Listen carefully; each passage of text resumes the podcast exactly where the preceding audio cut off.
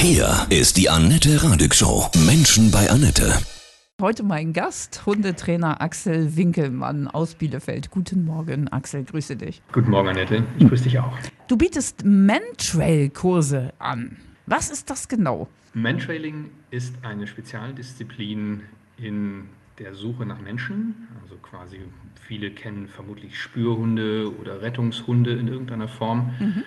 Mantrailing stellt eine Spezialdisziplin dar. Das heißt, wir suchen, unsere Hunde suchen definierte Personen, während Rettungshunde als Beispiel generell Menschengeruch suchen in Erdbebengebieten oder nach Unglücken, wo auch immer in der Welt, ist der Mantrailer der Spezialist, der eine definierte Person sucht, als Beispiel demente, alte, kranke Personen, die aus Pflegeheimen abgängig sind oder Verletzte, die nach Unfällen paralysiert äh, umherlaufen, aber auch im Bereich der Verbrechenssuche werden sie eingesetzt. Mhm. Und du bietest jetzt für ja, Hundebesitzer und die Hunde diese Kurse an, um das zu lernen und zu trainieren. Ganz genau. Also auf dem Hobbylevel, wir beginnen in jedem Alter vom, sag mal, neun bis zehn Wochen alten Hund, wo man ganz, ganz spielerisch sogenannte Puppy Trails läuft, also wo es wie immer um die hohe Motivation des Hundes geht und den Spaß für Mensch und Hund im Ergebnis. Denn für den Hund ist es ja erst einmal ein großes Spiel. Hm. Da ist ja nicht die, die Ehrenrettung oder die Lebensrettung des Menschen für den Hund im Fokus, sondern der Hund bekommt am Ende, wenn er bei der Verstecksperson ankommt, entweder ein Leckerchen oder sein Lieblingsspielzeug. Mhm. Das heißt, alles, was wir brauchen, sind Hunde, die entweder sehr verfressen sind ähm, oder sehr alle, oder? sind. ja, mehr, nicht alle, aber doch die meisten schon. Ja. Das sind so die einzigen Grundvoraussetzungen, die wir haben. Und natürlich, es ist ein bewegungsintensiver Sport für Mensch und Hund. Also wir machen viele Kilometer im Laufe eines Trainingstages oder Abends. Ähm, ja, das sind so die Voraussetzungen und im Grunde genommen eignen sich Hunde aller Rassen, Größen, äh, auch jeden Alters.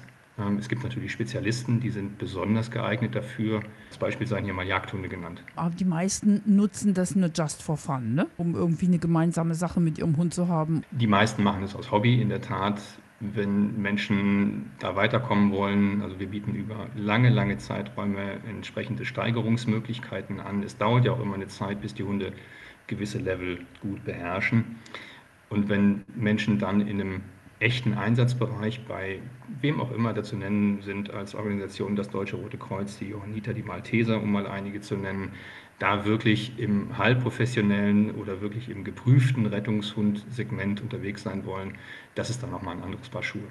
Sollte man möglichst früh mit seinem Hund anfangen, wenn er noch ganz jung ist, oder ist das egal, das Einstiegsalter für Mantrailing? Je früher, desto besser, wobei es auch durchaus adulte Tiere gibt, äh, die einfach vom Spaß her, vom, vom Potenzial her in jedem Alter, auch wenn sie als mehrjährige Hunde beginnen, noch großartige Leistungen bringen. Und wie gesagt, der Spaß steht immer im Vordergrund und mhm. Freude zu entwickeln über die Motivation, den Hund dahin zu bringen, dass er auch Leistungen steigern kann, das ist mein Trainingsansatz.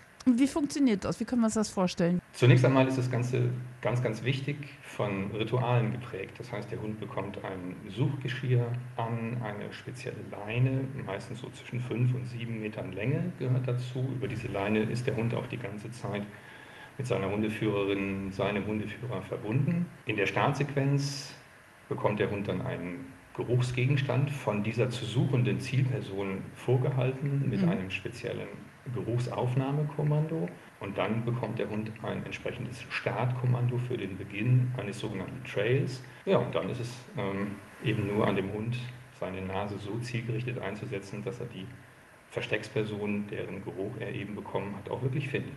Und sucht ihr in euren Ausbildungskursen dann immer echte Menschen oder wie macht ihr das? Ja, also das ist schon auch ein Teamsport mhm. äh, in jeder Beziehung. Ähm, Hundeführerin, Hundeführer und Hund. Dann der sogenannte Trail Layer, also derjenige, der den Trail legt, wo die Verstecksperson drauf zu finden ist. Dann die Verstecksperson selbst, die angewiesen wird, wo genau sie sich zu verstecken hat. Das sollte die Begleitperson, der Trail Layer, also auch wirklich wissen, damit sie oder er im Zweifel auch der Hundeführerin, dem Hundeführer noch ein paar Tipps geben kann, ein wenig unterstützen kann, bevor der Hund sich dann im Nirvana verläuft, ist ein bisschen Support an der einen oder anderen Stelle gefragt. Mhm. Wie lange dauert so ein Kursus bei dir? Das ist sehr unterschiedlich. Das ist im Grunde genommen fortlaufend. Das ist jetzt kein Kurssystem im Sinne von sechs bis acht Einheiten.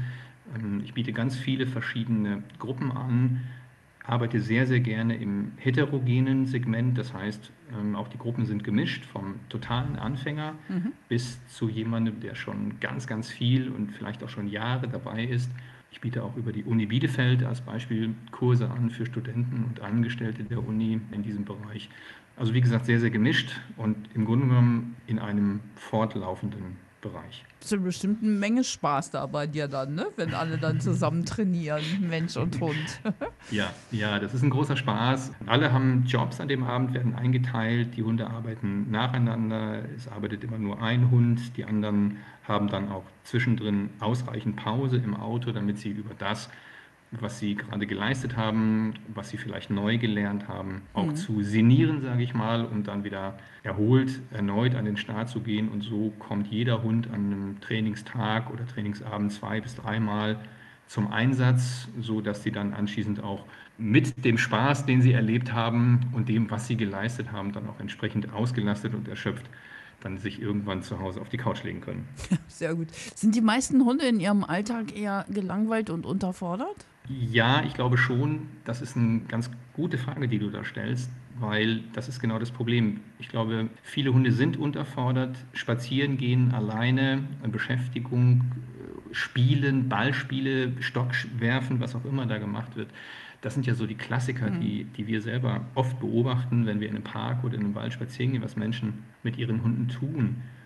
Aber das zielgerichtete Einsetzen des stärksten Sinnesorganes eines Hundes, nämlich der Nase, und zwar zielgerichtet, um eben gemeinsam äh, etwas zu erleben, sich zu erarbeiten und eben auch die Mensch-Hund-Beziehung damit extrem zu fördern und zu fordern. Das ist etwas, was meiner Einschätzung nach häufig zu wenig gemacht wird mit Hunden, dass sie wirklich sinnvoll beschäftigt werden. Warum bist du Hundetrainer geworden? Aus Leidenschaft. Ich ja. bin in eine Familie geboren mit ganz vielen Schäferhunden. Mein Vater hat schon Schäferhundsport gemacht. Ähm, als ich geboren wurde und wenn ich den Aussagen meiner Eltern glauben darf, habe ich mehr im damals noch Zwinger äh, und im Freilaufen mit Hunden gespielt als mit Menschenkindern. Und ja. insofern ist es mir in die Wiege gelegt. Toll, so ein Hundeflösterer bist du, ja? Die einen sagen so, die anderen so, ja. ja. Ich, mhm.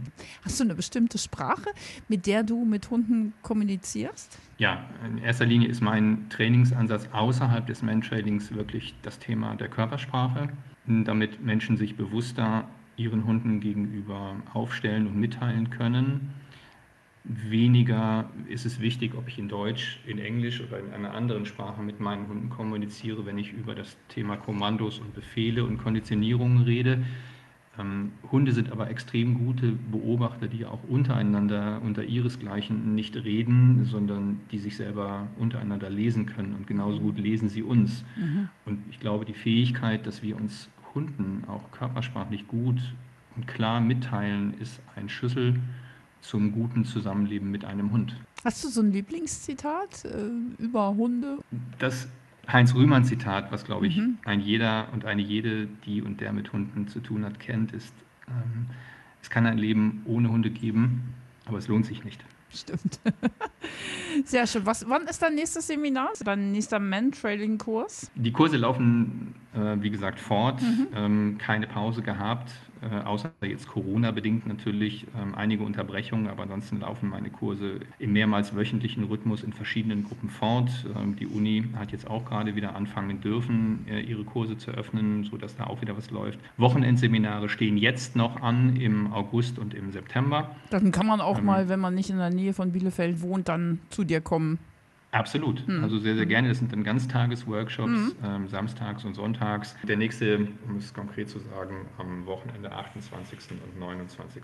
August. Dann grüß deine Hunde. Wie viele liegen gerade an deinen Füßen und sind äh, erschöpft? Unsere vier. Wir haben vier eigene. Genau, die liegen hier gerade entspannt herum sehr und äh, werden heute Abend das nächste Mal äh, zum nächsten, zu ihrem nächsten Spaß Einsatz mhm. im Menschheiten kommen. Sehr schön. Ja, Dann vielen, vielen Dank, Axel. Ich danke dir, Annette. Ja. Eine gute Zeit. Ja, dir auch.